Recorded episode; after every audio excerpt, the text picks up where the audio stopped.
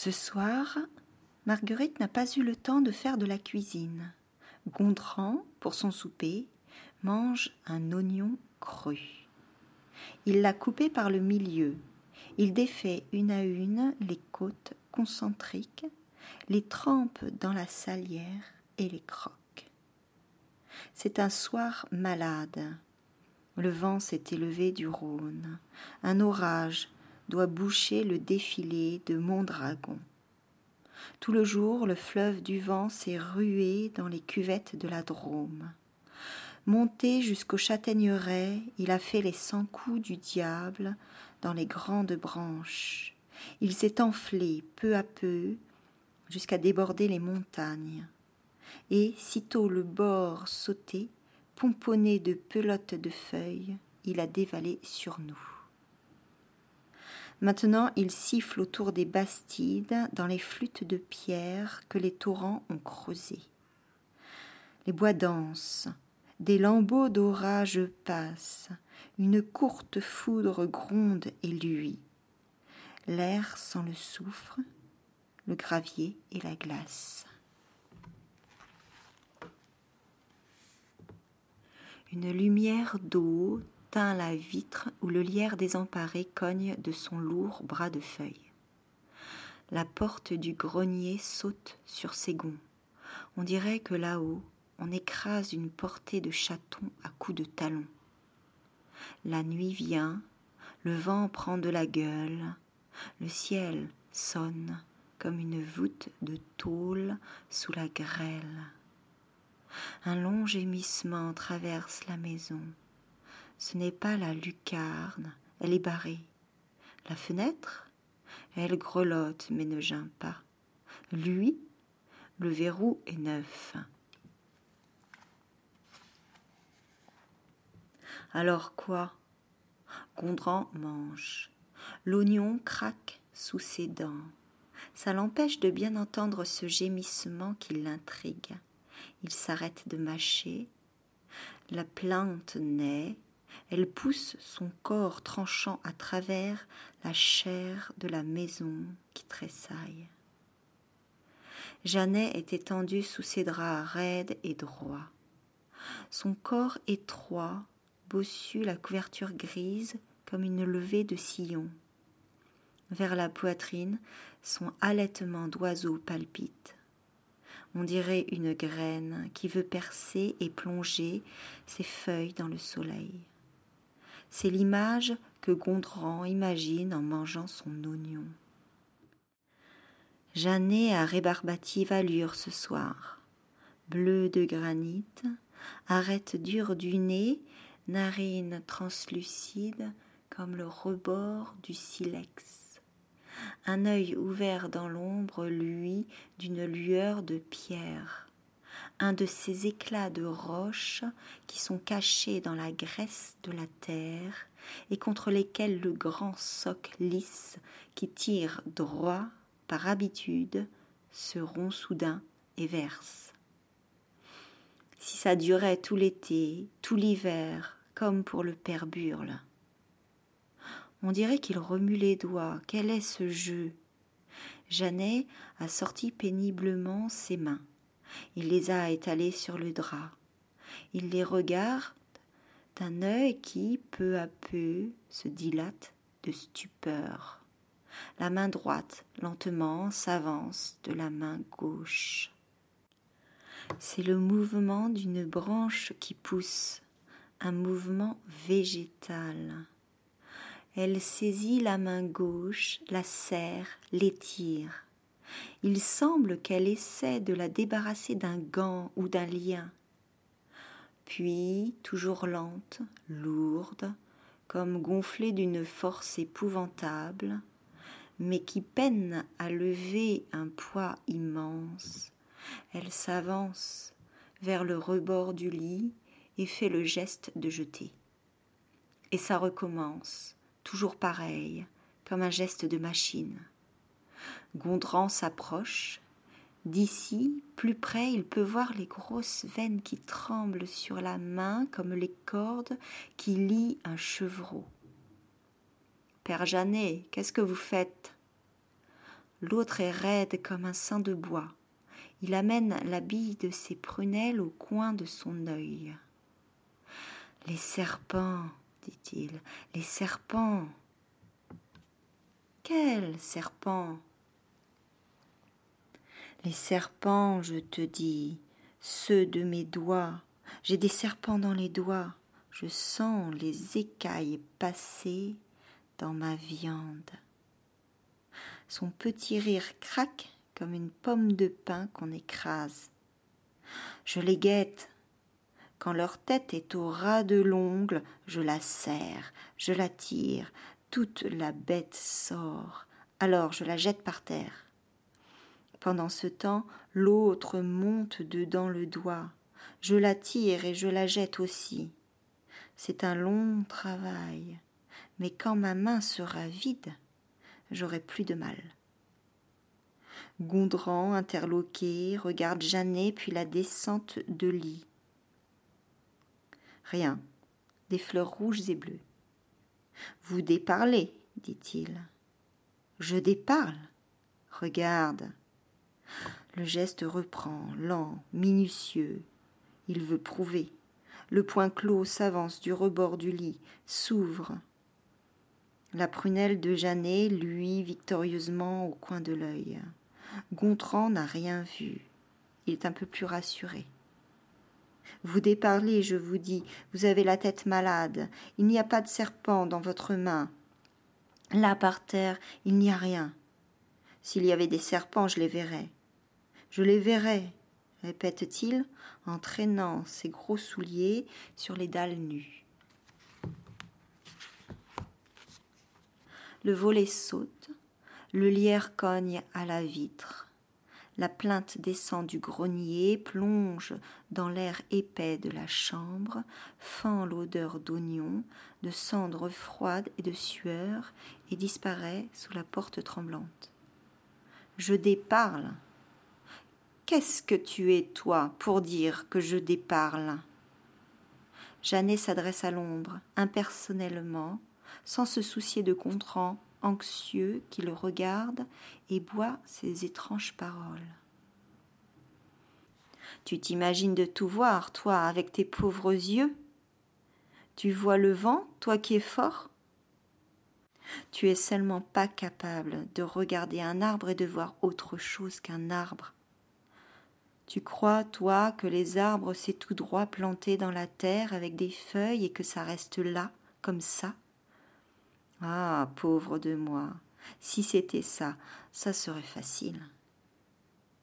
Tu vois rien, là, sous la chaise? Rien que de l'air? Tu crois que c'est vide, l'air. Alors comme ça, tu crois que l'air, c'est tout vide? Alors là, il y a une maison, là, un arbre, là, une colline, et autour, tu t'imagines que c'est tout vide tu crois que la maison, c'est la maison et pas plus. La colline, une colline et pas plus. Je te croyais pas si couillon. Là, sous la chaise, tout à l'heure, j'en ai jeté trois. Un petit ouvert, un serpent d'herbe. Sur le dos, on dirait qu'il a trois tiges d'avoine tressées. Je sais pas pourquoi. Quand il est sorti de mon doigt, il m'a dit Eh, Auguste, je m'appelle pas Auguste, je m'appelle Jeannet. Il y en a un autre, gros et court, un d'az et un qui siffle de la musique, qu'on dirait un orgue à bouche. Ça, c'est une femelle. La peau de son ventre est gonflée, elle va faire les petits. Elle a fait mal, celle-là, pour passer dans le doigt. Regarde, regarde vite celui qui monte contre la marmite et qui boit le lait. De grandes boules de lait descendent dans son gosier. Tu le vois pas?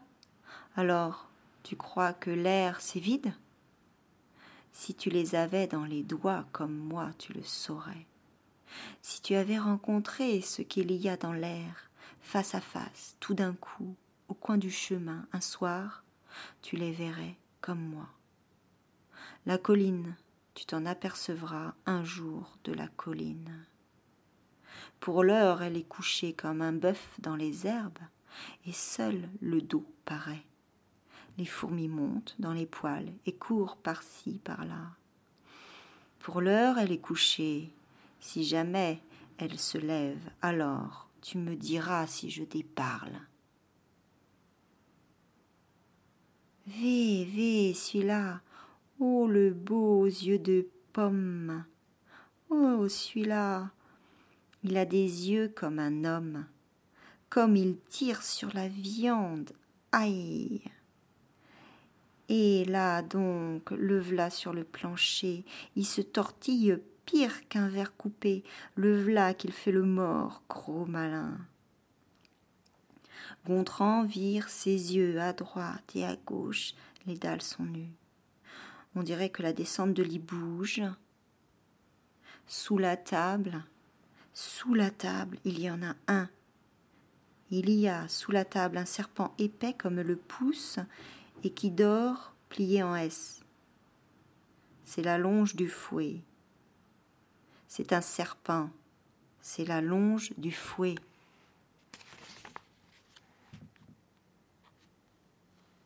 Dehors, le poids du vent écrase le chêne, des branches mortes tombent dans l'abreuvoir, la cheminée beugle, les cendres se soulèvent comme la poussière sur le pied des moutons.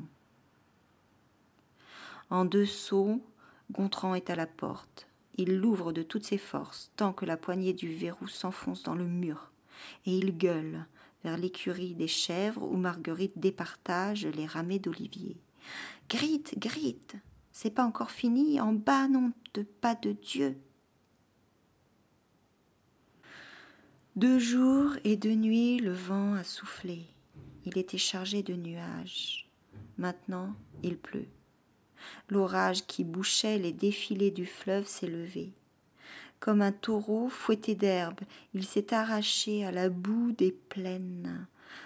Son dos musculeux s'est gonflé, puis il a sauté les collines et il s'est mis en marche dans le ciel. Il pleut, une petite pluie rageuse, irritée puis apaisée sans motif, lardée des flèches du soleil, battue par la rude main du vent, mais têtue. Et ses pieds chauds ont écrasé l'avoine. Le peuple des hirondelles et des merles bruit dans les arbres.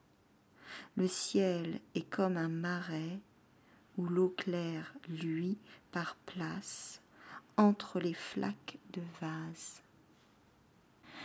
Après dix heures de vent de nuit, c'est un jour tout neuf qui se lève ce matin. Les premiers rayons du soleil entrent dans un air vide. À peine envolés, ils sont déjà sur les lointaines collines, entre les genévriers et sur le thym. On dirait que ces terres se sont avancées depuis hier. On les toucherait avec la main, pense Gontran. Le ciel est bleu d'un bord à l'autre. Le profil des herbes est net, et tous les vers sont perceptibles dans la tache verte des champs. Sur une touffe de bourrache, le vent a porté une feuille d'olivier. La saladelle est plus claire que la chicorée et dans ce coin où l'on a épousseté les sacs de phosphate, des herbes charnues, presque noires, fusent comme les poils plus vivaces d'un grain de beauté. Au sommet des pins, on compterait les aiguilles. Il y a quelque chose d'étrange aussi, le silence. Hier encore, le ciel était la reine du bruit des chars, des cavales aux sabots de fer y passaient dans un grondement de galop et des hennissements de colère. Aujourd'hui, le silence. Le vent a dépassé la borne et court de l'autre côté de la terre. Pas d'oiseaux, silence. L'eau elle-même ne chante pas. En écoutant bien, on entend quand même son pas furtif. Elle glisse doucement, du pré à la venelle sur la pointe de ses petits pieds blancs. Gontran regarde l'aube neuve et prépare le carnier.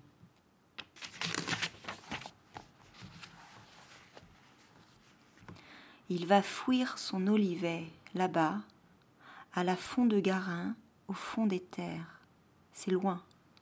C'est tout là-bas, derrière les trois collines couchées en travers du Val, et qui ne se dérangent pas, et qu'il faut contourner en leur passant sur le ventre.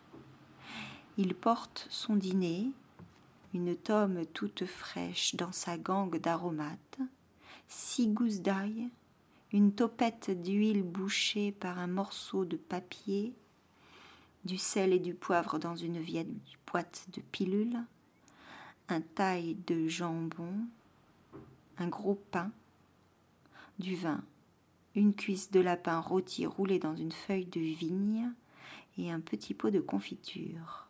Tout cela pêle-mêle dans la besace de cuir. Dans la cuisine, Marguerite fouille le fourneau à grands coups de tisonnier pour hâter le café. Le silence est lourd comme un plomb. Gontran est le seul bruit du matin. Il va et vient avec ses gros souliers à clous. D'habitude, les plus matineux sont les pigeons de jaume. L'aube aux doigts molles jongle avec eux. Aujourd'hui, le pigeonnier semble mort. Gontran va voir la pendule, quatre heures pourtant. Elle va bien? Je l'ai mise à l'heure du soleil avant-hier. Malgré tout, ce silence sent bon. Le parfum des chèvrefeuilles et des genêts y coule en grandes ondes. Et puis, à quoi bon s'inquiéter des gestes de la terre? Elle fait ce qu'elle veut, elle est assez grande pour savoir ce qu'elle a à faire, elle vit son petit train. Sieste.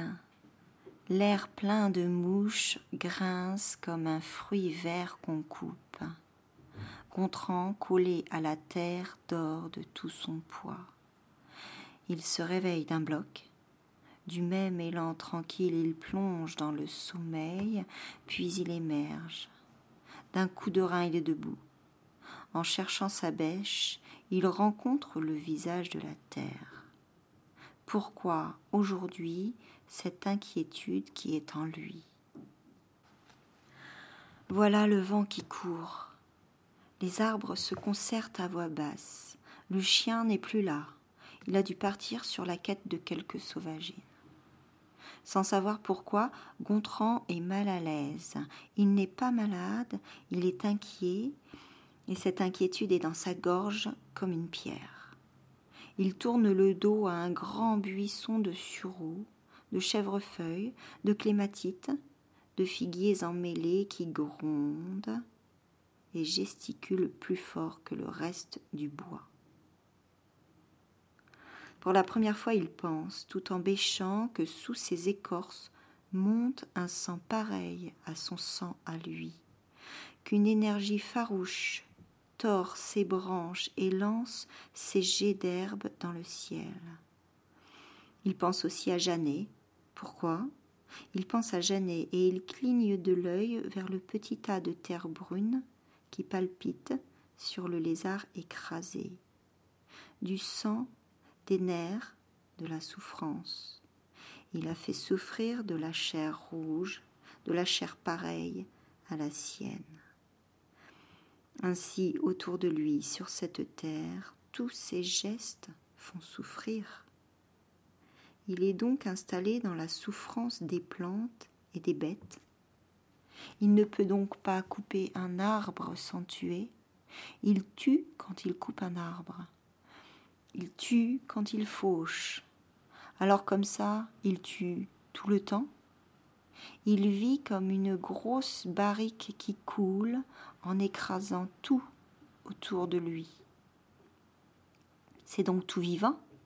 Jeannet l'a compris avant lui.